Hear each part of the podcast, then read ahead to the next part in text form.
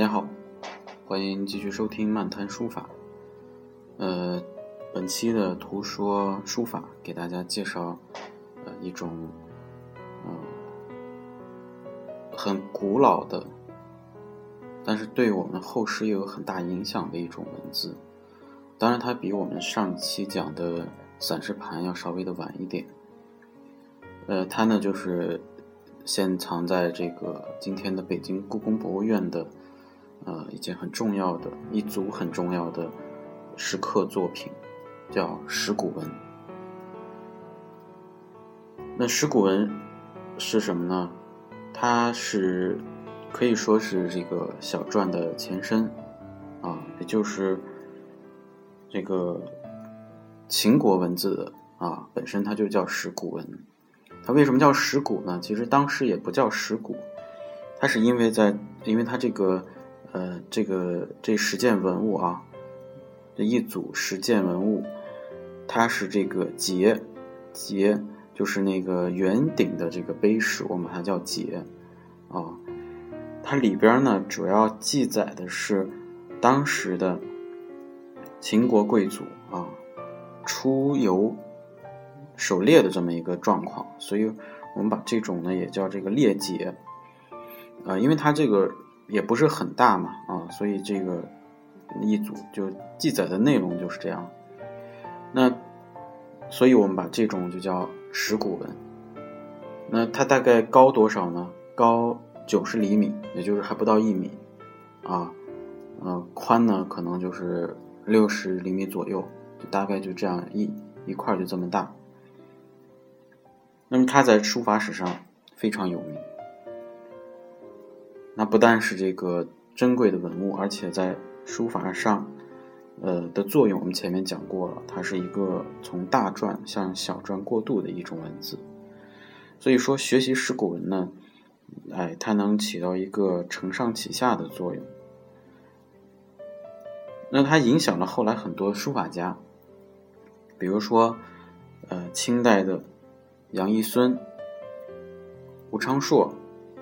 还有我们熟悉的吴大成，以及后来的呃王福安、邓散木啊这些很重要的书法家。那如果你了解小篆，那石鼓文也不难理解，就是它的字体也是呃呈现出一种长方形。那字的结构比稍微早一点的金文呀也要整齐一些。笔画呢也比较均匀，啊，横竖笔画呢也也几乎也有一定的这个规律，但是它要比后来的这个秦篆显得更有力量一些，力量感是凝重一些，所以这是从这个可以说呃透过笔画给你的一种感觉，所以说文字它表现的就是一种姿态。那么这个时候呢，其实。呃，它已经这个已经有一一定的这个呃体系化了，所以在经文的基础之上，它为后来的我们说的这个方块字打下了一个基础。所以说，在呃整个书法史当中啊，我们说小篆它很重要，那在小篆之前，它的雏形石鼓文就更加重要。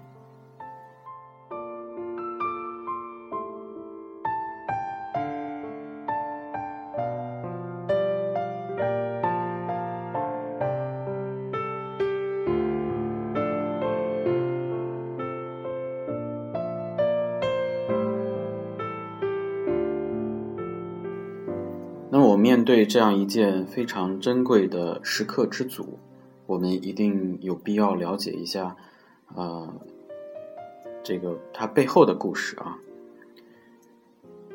那石鼓是在这个唐代啊就被发现了，就发现的地方呢，呃，也是今天的陕西凤翔这个地方。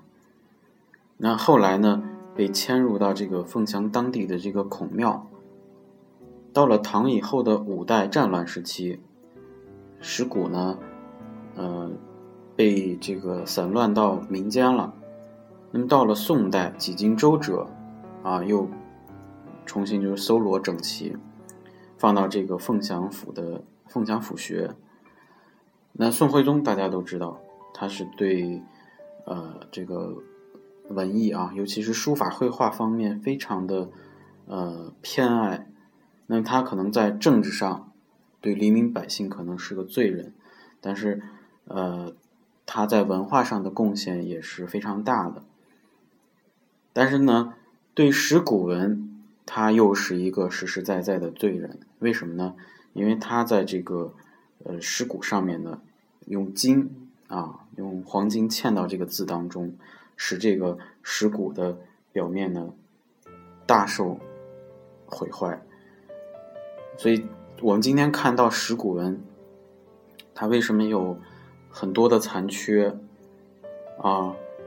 呃，很多这个就特别模糊，大家应该手里都会拿到这样一个拿到这个图片，你看一看，嗯，非常模糊。这也跟宋徽宗的这个啊这件干了这么一件事有很大的关系。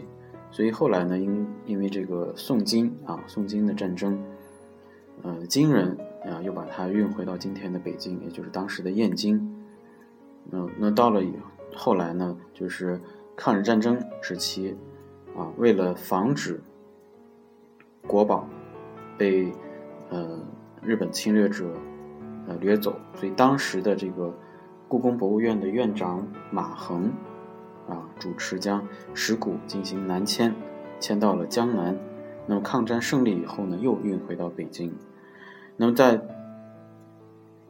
呃从这以后到现在，一直是在这个呃北京啊，一直没有再被折腾。那么在这十件石鼓当中，有一只是做了这个啊石臼的，还有一种呢是文字全部缺失。那么也就是还有八块文字可以辨识，这就是石鼓文的一个大概的一个呃状况。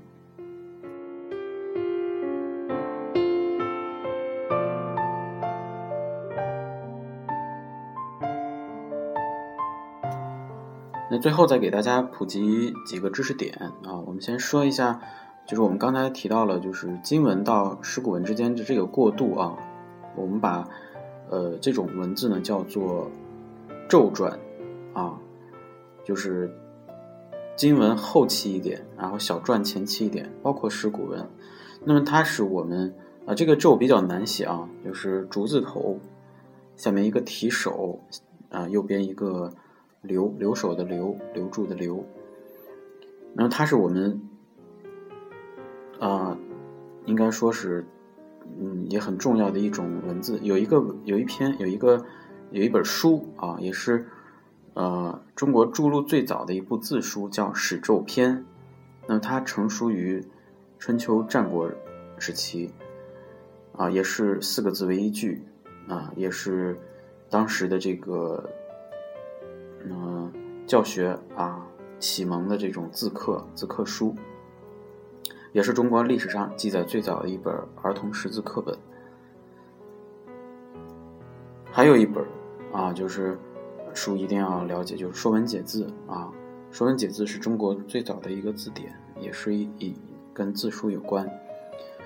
那它的序里边说到了，就周宣王太史胄啊，也就是胄传是。跟当时的周宣王有一些关系，啊，就我们当代人，当代学者王国维呢，则认为“咒”呢是诵读之意，啊，就是原书的首句“太史咒书”，这个“史咒”两个字呢，就是这个这本书的书名。所以《咒传》，大家在学习大篆到小篆过渡的时候，一定要了解，啊，它是一个知识点。最后呢，跟大家就说一下吴昌硕和吴大成。嗯，吴大成啊，清代的一个学者型书法家，也是一个经史学家。那他呢是江苏苏州人，后来呢客居上海。那他是呃学习石鼓文的一个清代的代表人物。那还有一位姓吴的啊，跟他们之间也没什么太大的关系，叫吴昌硕。这个相信大家都很熟悉，尤其他的绘画。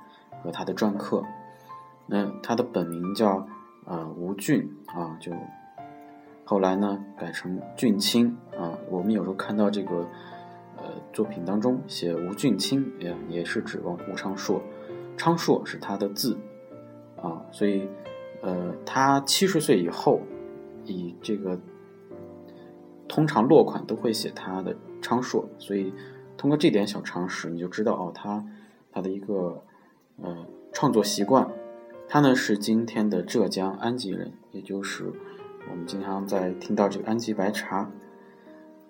那也是在石鼓文方面有非常啊丰富的经验的一个书家，所以大家在呃临石鼓文很难啃的情况下，可以买吴昌硕的书籍可以看一看。好，那么关于呃石鼓文的知识，就给大家呃讲这么多。大家下期再见。